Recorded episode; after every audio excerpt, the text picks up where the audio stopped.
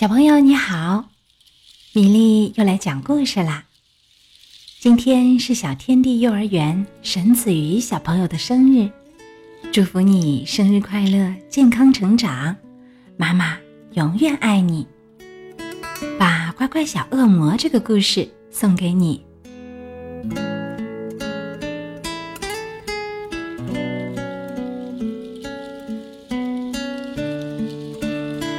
这是恶魔一家子，恶魔爸爸好凶好凶，恶魔妈妈好坏好坏。可是他们的小恶魔菲博，好乖，好乖，好乖。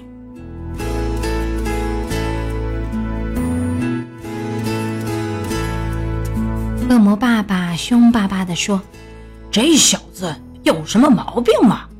他不肯对呆头鹅说“噗”，对蠢麋鹿说“呸”，也不对笨蚂蚁说“屁”。他不配当我的小恶魔。恶魔妈妈气呼呼地说：“一点也没错。”他替菲波穿上火红毛外套，戴上吓人的尖角，套上可怕的利爪。他说：“现在我们总算可以恐怖兮兮、阴森森的出门去吓人了，这样才像恶魔一家嘛。”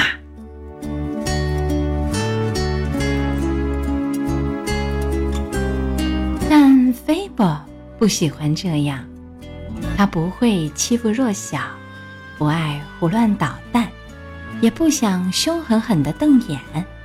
或是大吵大闹、鬼吼鬼叫，他一点儿也不讨厌，一点儿也不野蛮。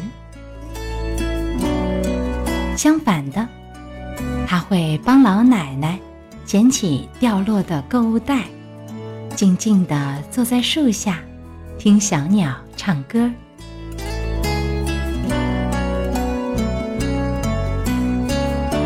哎，我可怕的小恶魔！我们该拿你怎么办才好呢？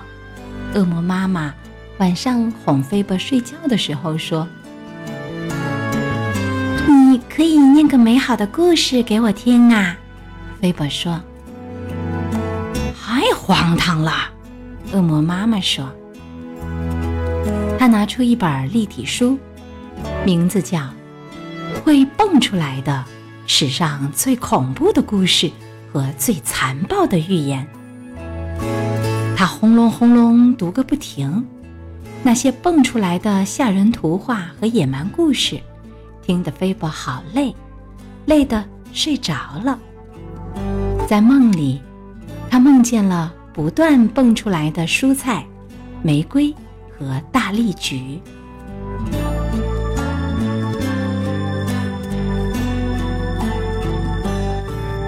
第二天，正好是菲波第一次上学的日子。恶魔妈妈和恶魔爸爸送他到学校，告诫他说：“一定要做个又凶又坏的小恶魔，别丢我们的脸，听到没？”但菲波连头都没有点一下。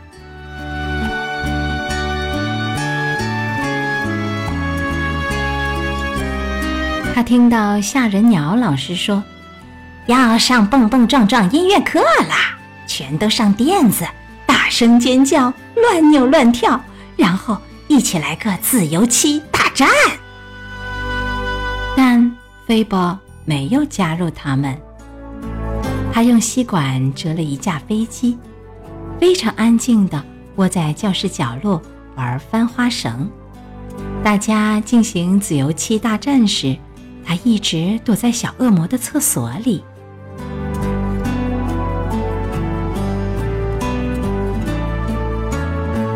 等他回到教室，吓人鸟老师怀疑的看着他说：“菲波，你是不是故意躲开自由棋大战？”菲波说：“是。”他从来不说谎，因为他觉得不需要。嗯。我的班上可容不下这么乖巧的行为。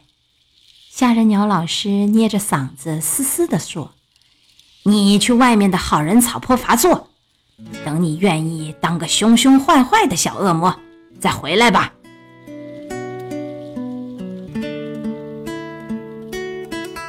于是，菲波穿上他的火红毛外套，戴上吓人的尖角，套上可怕的利爪，跑到外面的好人草坡。他看着白云慢慢飘过，小花在微风中轻轻摇摆。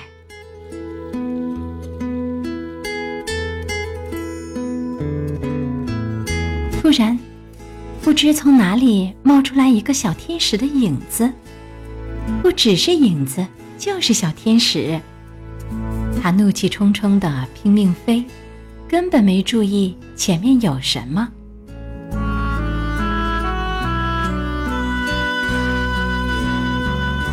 砰！他撞到大树，往下掉，落在菲伯的身边，一动也不动。菲伯说。嗨，我是菲伯。嗨，我是琳达。撞得乱糟糟的小天使说：“我被天使学校赶出来，说我不够乖，气死我了。”菲波说：“我被恶魔学校赶出来，因为我太乖了。我正在想该怎么办呢。”太棒了，希望你能想到好办法。让他们乐意接受我们本来的样子，琳达激动地说：“嗯。”菲伯跳了起来，“我想到了。”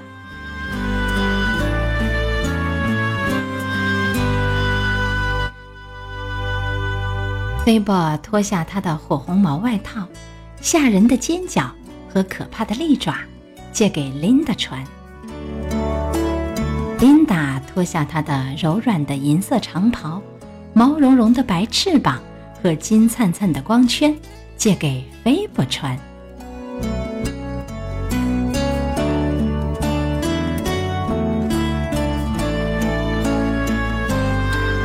当琳达打扮成标准小恶魔走进天使学校时，大家全都哀求她恢复原来的样子。千万别再比不完美小天使更糟了。当菲波打扮成完美小天使飞进恶魔学校时，大家全都哀求他恢复原来的样子，千万别再比乖乖小恶魔更乖了。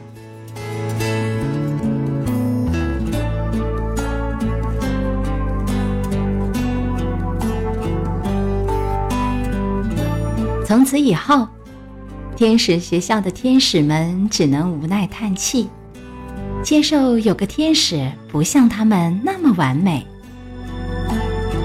吓人鸟老师看到菲波的乖模样，只能努力保持镇定。至少他不是个天使，他咕哝着告诉自己。菲波的爸爸妈妈再也不抱怨了。让菲波照自己的意思做乖宝宝。不过，他们很快又生了一个恶魔宝宝，希望这个宝宝能像他们一样又凶又坏。结果，他们没有失望。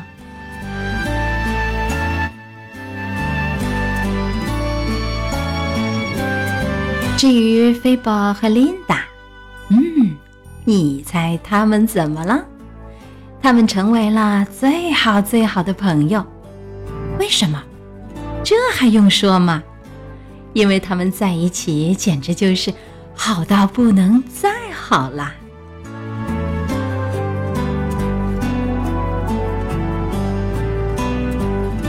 一个不太完美的小天使，和一个几乎像天使一样的小恶魔。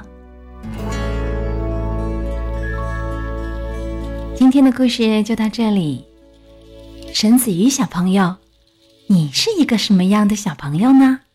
可以告诉我们吗？今天的故事就到这里，小朋友们，我们再见。